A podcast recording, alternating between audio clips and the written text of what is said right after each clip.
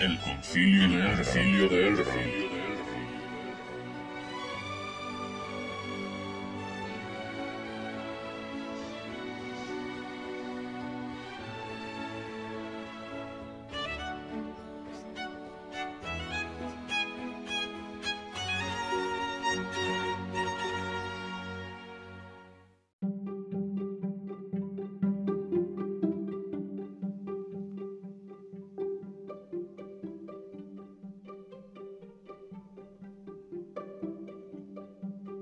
Bienvenidos a un nuevo programa del Concilio de Elrond.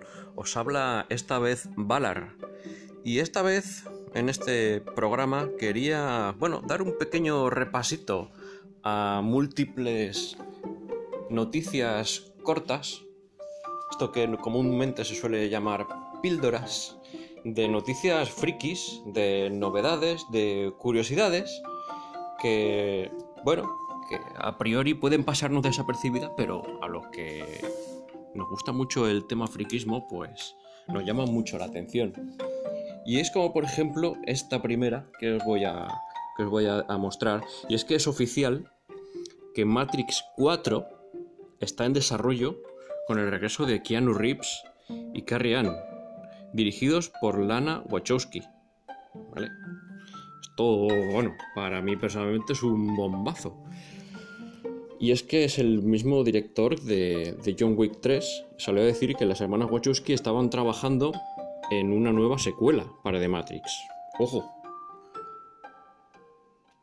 Hoy, de acuerdo con la información de Variety, Matrix 4 es oficial y contará con el regreso de Keanu Reeves y Carrie Ann Moss, quienes volverán a interpretar a Neo y a Trinity. Según la información, Matrix 4 será escrita y dirigida por Lana Wachowski, que además también será la productora de la película y que tratará eh, pues de una secuela directa de The Matrix Revolutions, por lo que contará nuevamente, como ya hemos dicho, con los personajes de Neo y Trinity. Toby Emmerich, presidente de Warner Bros., está, está el hombre que no cabe en sí, porque no hace más que alabar el buen trabajo y la disposición de Lana Wachowski para, para, este, para esta película. Él mismo, Tony Emmerich, dice que no podríamos estar más emocionados de volver a entrar en The Matrix con Lana. Lana es una verdadera visionaria, una cineasta creativa, singular y original. Estamos encantados de que esté escribiendo, dirigiendo y produciendo este nuevo capítulo en el universo de The Matrix. Se espera que la producción se inicie el año que viene, en 2020. Mientras tanto, queda, quedamos a la espera de, que nos anuncien una fecha de estreno.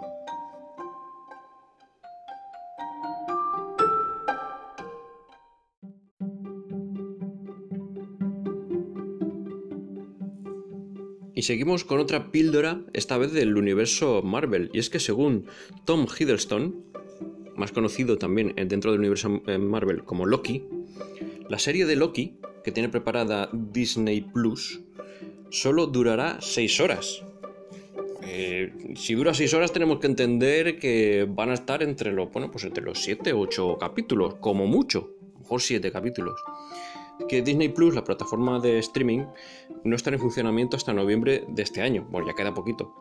Pero lleva ya un tiempo consiguiendo que sus futuros contenidos estén en, en boca de todos. Cuando anunció lo de Loki, protagonizada por Tom Hiddleston, retomando su carismático personaje, muchos eh, nos quedamos bastante extrañados, ya que lo último que sabíamos de él era que Thanos lo había asesinado al principio de Vengadores Infinity War. No sé si recordáis. Pero entonces estrenó Vengadores Endgame, bueno, y pasó otra cosa, pasó lo que pasó en Endgame. Todos vemos que desaparece con el, con el tercer acto. Así las cosas, la serie de Loki será una serie mucho más corta de lo que viene siendo habitual en, televisión, como hemos dicho. Incluso más que las series por cable producidas por las plataformas de, como HBO, por ejemplo, como Netflix. El propio Hiddleston, Tom Hiddleston, ha asegurado que asistiremos a una segunda redención mientras Loki se enfrenta con una serie de enemigos formidables. No, sé, no sabemos qué quería decir con lo de enemigos formidables. Pero bueno, de otra manera no se sabe mucho eh, mucho más de, esta serie, solo que engrosará el catálogo de Disney mm, por allá por la primavera del 2021. Ojo. Y que Michael Waldron ejercerá de showrunner. Esto de que, de que Michael Waldron ejerza de showrunner diréis, pues bueno, pues eh, un showrunner más, ¿no? Eh, de estos que contratan HBO, que contratan Netflix, entre, entre Amazon, ahora Disney, y, pero creemos que es algo bastante prometedor porque Waldron es el guionista de Ricky Morty. Y claro, todos sabemos que esta serie de Ricky Morty se mueve entre muchísimos universos, muchísimas líneas temporales, y que claro, todo esto le va como anillo al dedo. Si este personaje de Loki se tiene que mover entre universos y espacios temporales. Entonces, la idea de que Michael Waldron ejerza de showrunner en Loki, ya habiendo ejercido como guionista en Ricky Morty, nos gusta. Y creemos que yo personalmente creo que, que haciendo la mitad de lo que ha hecho con Ricky Morty, ya será una gran, una gran serie.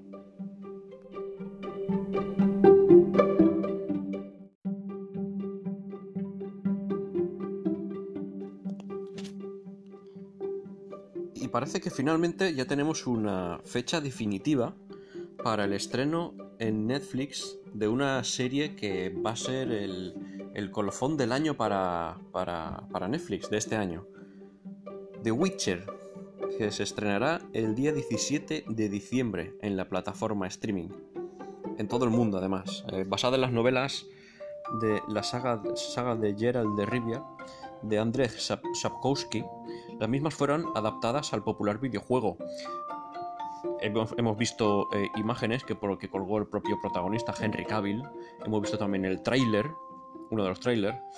Y hubo eh, diferencias de diferentes opiniones porque en la serie podemos ver que el personaje porta una espada, como hacía en las novelas, y que en los videojuegos porta dos. Bueno, esto, esto viene porque Netflix adquirió los derechos de las novelas. Y, yo personalmente no he leído las novelas, pero bueno, sé, que en las novelas pues lleva una espada. Y en los videojuegos pues lleva dos. Pero es que Netflix adquirió los derechos, como digo, de las novelas, no del videojuego. Son derechos distintos. Bueno, en, estos, en estas novelas se narran las aventuras de una serie de personajes eh, centrados en torno al, brujo Gerald de Rivia, que es uno de los últimos brujos sobre la Tierra. En este universo, los brujos son cazadores de monstruos. Dichos brujos eh, han sido eh, modificados genéticamente en su juventud para desarrollar una, serie de habilidades sobrenaturales y capacidades superiores de combate. Están por encima de, lo normal. Bueno, pues de esto va a tratar, va a tratar la serie. Una serie que es una de las que, de las que más esperamos, con más ganas.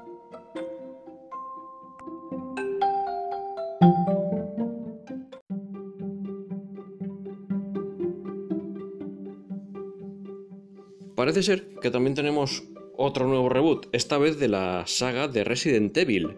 Y han hecho un fanart muy interesante,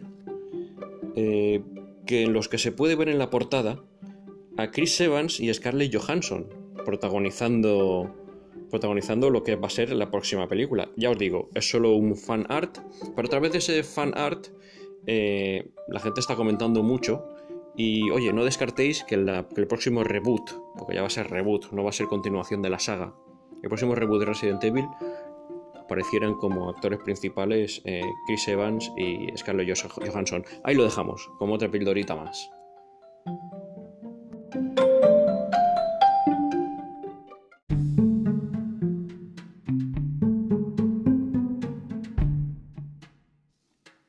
Y cómo no, en este mundillo eh, como, el que, como la noticia que hemos contado antes de Resident Evil, esto está lleno de rumores. Está lleno de rumores y de cositas que nos van dejando caer.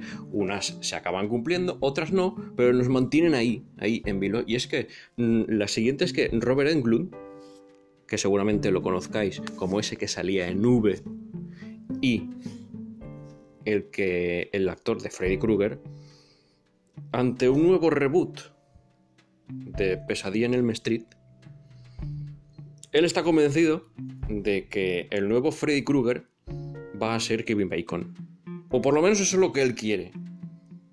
Y es que eh, Robert Englund es consciente de que es muy difícil que vuelva, que vuelva a, a encarnar eh, Freddy Krueger en el futuro, él mismo. Pero el actor, el actor ha querido dejar claro que a él le encantaría que su sustituto fuese Kevin Bacon. Y es que, según él dice, Kevin Bacon adora el terror. Él es un actor real, un actor de carácter. Estuvo genial en Temblores y en El último escalón. Y que él mismo dice que yo he oído el rumor de que él podría ser el nuevo Freddy Krueger y necesitamos a alguien como él. Debemos decir, Robert Englund, el que eh, siempre ha, protagonizado el, personaje de Freddy Krueger, quiere, él mismo quiere que Kevin Bacon eh, sea, sea el próximo Freddy Krueger. Bueno, pues esto será una petición personal, pero bueno, todos sabemos que esta gente, pues después esto está ligado a contratos y de si a Kevin Bacon le va bien o no le va bien y lo que ofrecen y demás. Lo que queda claro es que Robert Englund quiere que sea Kevin Bacon el que, el que protagonice un nuevo reboot de Pesadilla en Elm Street.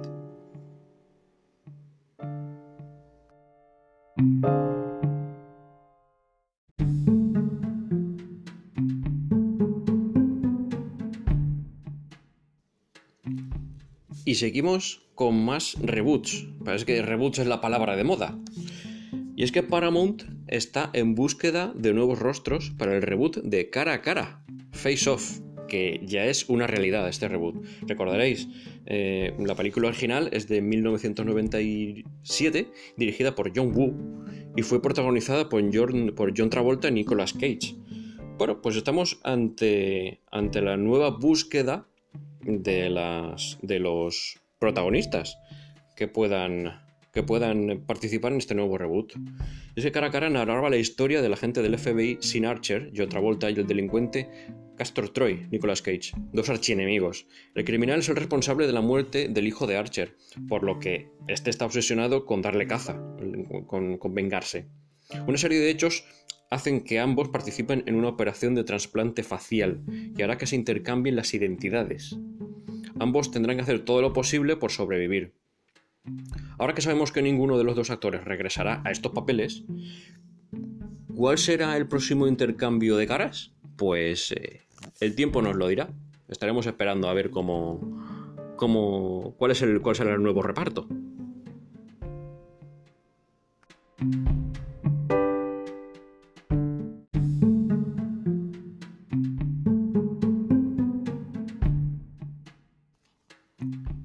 También eh, este año una serie basada en Alfred Pennyworth. Volvemos al universo DC, más concretamente Batman.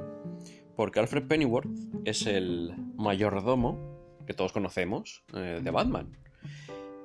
Starplay, esta la podemos ver en Starplay, servicio premium de streaming de Star, anuncia que estrenará los 10 episodios de, de esta esperada serie de acción eh, en Reino Unido, Alemania, Italia, España, Irlanda, Bélgica, Austria y América Latina el viernes 25 de octubre. Anotando fecha, anotando fecha. La serie de DC, de Pennyworth, de Warner, eh, se basa en la historia de Alfred Pennyworth, eh, un ex militar de las Fuerzas Especiales del Aire del Ejército Británico, de veintitantos años, que forma una compañía de seguridad en la década de 1960 en Londres. Y se va a trabajar con un joven multimillonario, Thomas Wayne, quien todavía mm, aún no se habría convertido en el padre de Bruce Wayne, que acabaría siendo Batman. Bueno, pues está basada en los personajes de DC creados por Bob Kane y Bill Finger. Y es una serie dramática de 10 episodios de Warner y está producida por Bruno Heller, que ya produjo Gotham, El Mentalista, Roma, entre otras. Eh, la serie está distribuida, como hemos dicho, por, Warner Bros. La podremos ver en el servicio de streaming, en el servicio de streaming premium de Starplay. Está ya disponible en la aplicación de Apple TV, Orange TV y Vodafone TV. Pues nada, eh, otra más, otra más que tenemos apuntada en el calendario para ver. Eh, yo creo que personalmente, después de haber visto el tráiler, creo que lleva un poco el ritmo de lo que hemos podido ver en Gotham. Y tiene buena pinta. ¿Por qué no? Hay quien dice, hemos escuchado eh, comentarios de quien dice de que ya están eh, estrujando, ya están eh, sacándole demasiado jugo al mundo, de, al universo de Batman, que Gotham ya sobraba, que esta sobra más. Bueno, yo personalmente soy de los que cuanto más, cuanto más jugo le saquen al zumo, yo seguiré, yo seguiré bebiéndolo. Porque no soy de los que se aburren por, por exprimir un tema y porque salgan más productos. No, a mí me gusta eh, cada vez saber más. Si tienen que hacer un spin-off de cada uno de los personajes de Batman, yo encantado. Cuanto más mejor.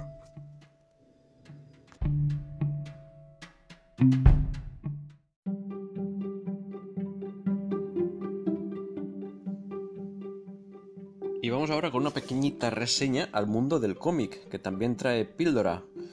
En como ya sabéis, en 1986 Frank Miller hizo historia con The Dark Knight Returns, el, regreso del Caballero Oscuro, tal y como bien conocéis eh, de manos de nuestro colaborador en el concilio de Elrond, eh. Bueno, este cómic, que ya reseñó Ozymandias, marcó un antes y un después en el mundo del cómic. Año más tarde ha tenido dos secuelas, The Dark Knight Strikes Again y The Master Race. Ahora se, se ve que esto, que esta saga aún no ha terminado. Pues entonces tendremos The Dark Knight Returns, The Golden Child. Este nuevo este nuevo cómic estará escrito por el propio Frank Miller e ilustrado por Rafael Grampa. Esta serie, como su propio nombre indica, tendrá como protagonista a The Golden Child, que en realidad es Jonathan Kent, que es el hijo de Wonder Woman y Superman, hermano menor de Lara, personaje que tuvo gran protagonismo en The Master Race. El cómic tendrá lugar años después de lo sucedido en La raza superior. En cuanto sepamos eh, cuándo, cuánto estará a la venta, os avisaremos.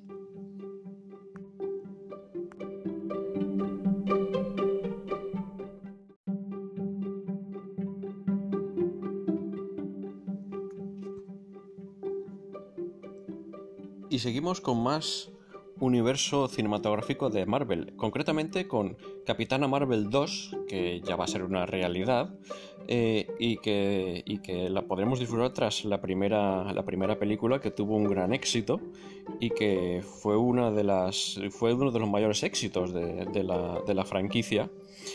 Y es que, eh, según, según una revista especializada We Got Discovered, eh, Capitana Marvel supondría, la Capitana Marvel 2 supondría la bienvenida de Hulking, un personaje con sangre Skrull y Kree, o sea, un híbrido ahí mezclado, ¿vale? Capaz de copiar poderes. Su poder es copiar poderes, ¿vale? Lo que pasa es que el chaval copia los de Hulk. Eso, unido a su fuerza descomunal, hacen, que, hacen de Hulking uno de los personajes más famosos de Marvel de los, de los últimos años. Además, Hulking es el, primer eh, superhéroe que es abiertamente gay y mantiene una relación con Wiccan, lo que ha terminado por disparar su popularidad. Estamos eh, ansiosos de ver la aparición de este, de este personaje en, en, la, en la segunda película de la Capitana Marvel.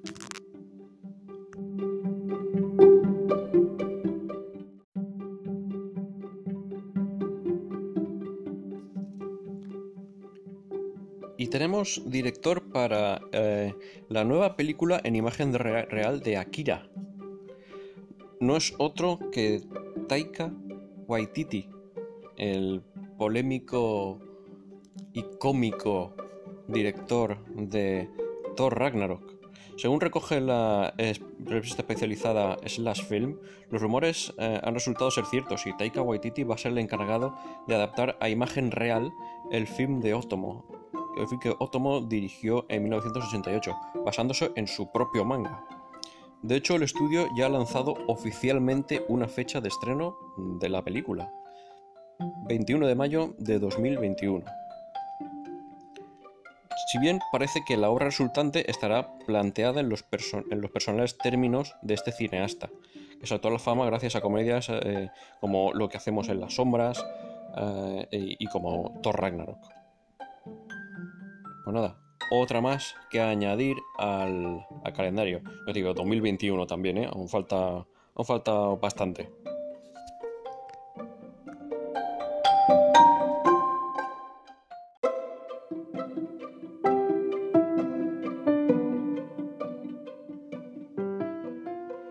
Y seguimos con una serie un poco desconocida, pero no por ello tiene que ser eh, mala ni estar, estar bajo la influencia de malos comentarios, por, todo porque no sepamos de qué va.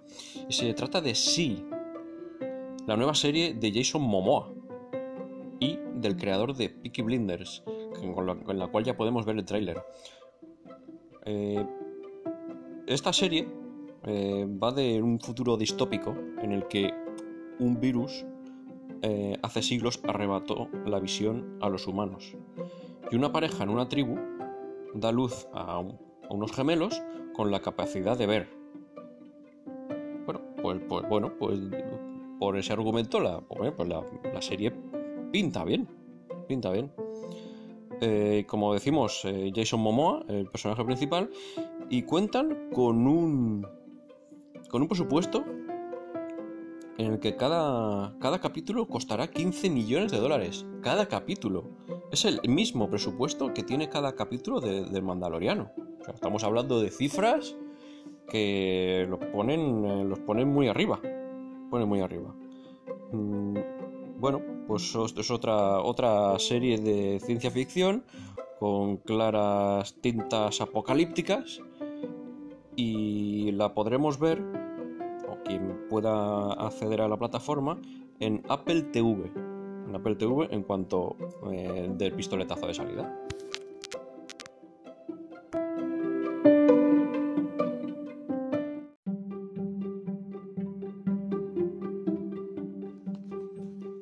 ¿Y quién no conoce a día de hoy los famosos muñecos Funko? Bueno, pues esta píldora eh, va de que la película sobre estos muñecos ya es una, va a ser una realidad y que va a estar producida por Warner. La película de los Funko Pop llevaba largo tiempo rumoreándose y ahora Deadline ha confirmado su existencia y será Warner Bros. la encargada de producirla. Eh, ya produjeron, por ejemplo, eh, Space Jam, de la cual ya se está preparando una secuela, El Gigante de Hierro, o la, la Lego Película y todos sus derivados. Con esta última, con Lego Película, Warner Animation Group demostró en 2014 que era posible hacer una buena película de calidad a partir de un acuerdo comercial de lo más prometedor. Y esto es lo que quieren volver a hacer eh, con Funko, a la cual quieren eh, hacer esta película ahora. Eh, y esto de, de la película de los Funko, pues lleva asociadas muchas licencias. Porque, por ejemplo, los superhéroes de DC, eh, Harry Potter, eh, Pennywise, por ejemplo, ahora que está tan de moda, todos ellos podrían aparecer en la película cinematográfica de los Funko Pop, permitiendo, pues, eh, os podéis imaginar, eh, un festín entre, entre todos los personajes y, poder disfrutar de, de ese grupo de, de- personajes de tan, tan amplio que tiene Funko eh, para ver cómo se, cómo se comportan ¿no? entre ellos y cuáles son las por dónde nos va a llevar el hilo, el hilo argumental ¿no? de la película. Estamos, eh, ya os digo, deseando, deseando que llegue también.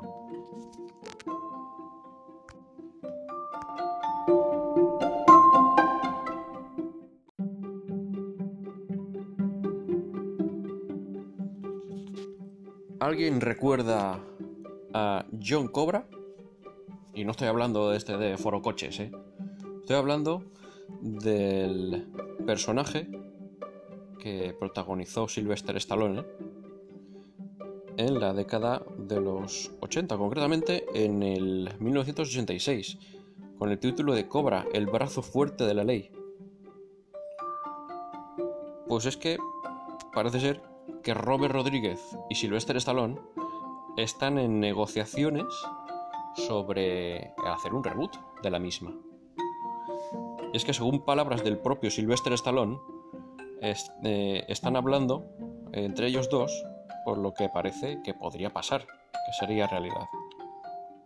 El mítico intérprete señala que el regreso del policía podría ser en forma de serie, aunque todo dependería de Rodríguez, puesto que es básicamente, es básicamente el, que, el que maneja, el que maneja el plan, por mucho que Silvestre Stallone quiera hacer una cosa u otra.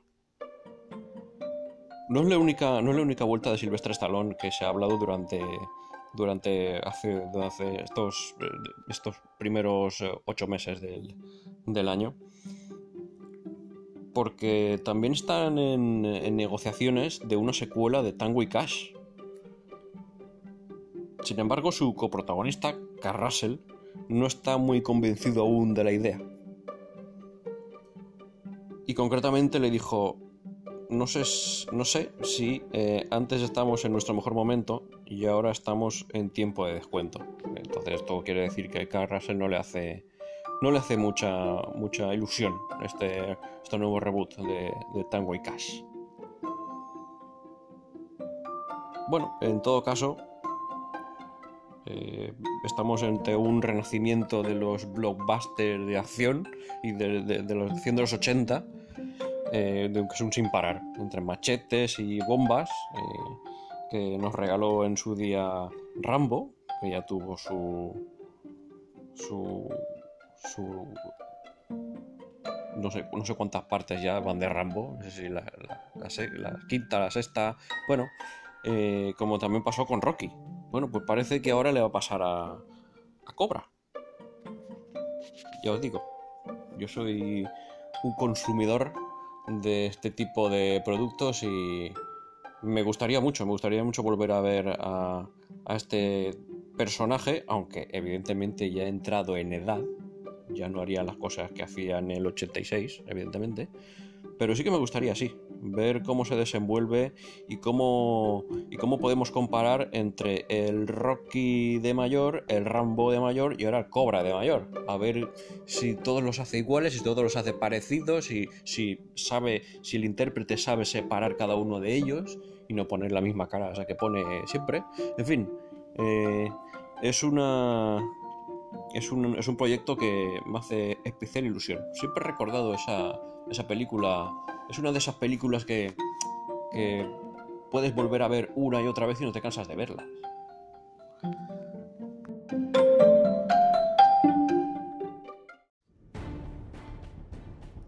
Bueno, ya está aquí, sin más, esta serie de, de pequeñas noticias frikis muy interesantes, algunas más que otras, pero a nosotros nos parecen todas muy interesantes.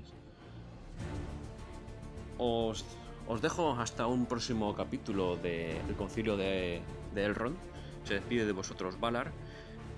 No dejéis, por favor, de recomendarnos, no dejéis, de, por favor, de comentar cosas que os gusten, cosas que no os gusten del podcast.